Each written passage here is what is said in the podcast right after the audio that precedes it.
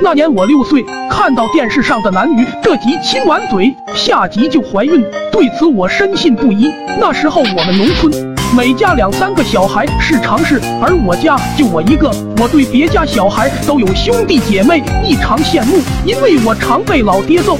我是多么渴望能有个弟弟或者妹妹来帮我分担一下这沉甸甸的父爱。这天，我跑到正在干农活的老爹身边，问道：“爹。”你能再给我生个弟弟或者妹妹吗？老爹露出一个意味深长的笑容，摸摸我的头道：“这个得问你老妈同不同意。”我又一路飞奔回家，缠着老妈：“妈，能不能再给我生个弟弟或者妹妹？”老妈脸上一红，答道：“这个得问你爸。”我心里乐开了花，老妈显然是答应了。既然爹妈都同意，那个事今天就由我做个主，就这么定了。爹的力气大，这活就由爹干。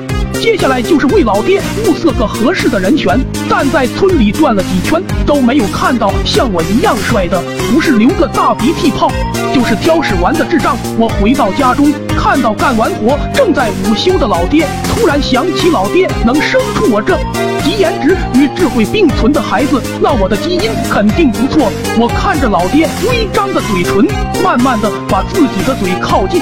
学着电视里的样子，伸出了舌头舔了一下。老爹突然睁开眼睛，一脸懵逼看着我。待他反应过来，惊恐地看着我，闪躲到墙角，大吼：“你个小兔崽子，你要干嘛？”然后咂巴了几下嘴，怎么这么臭？说完就干呕了起来。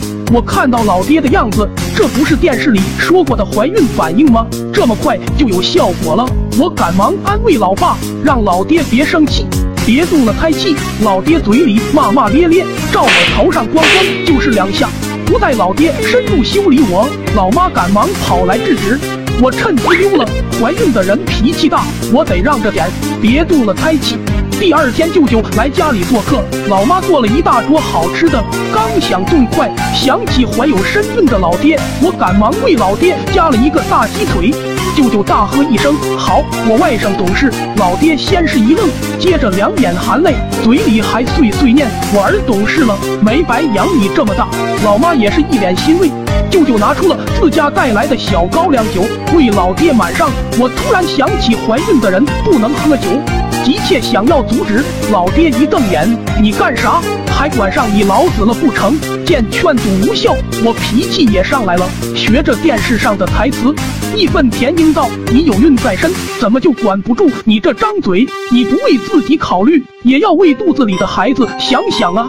老爹和舅舅先是一愣，接着老爹怒喝一声：“小兔崽子，你说啥鬼话？我打死你个狗熊！”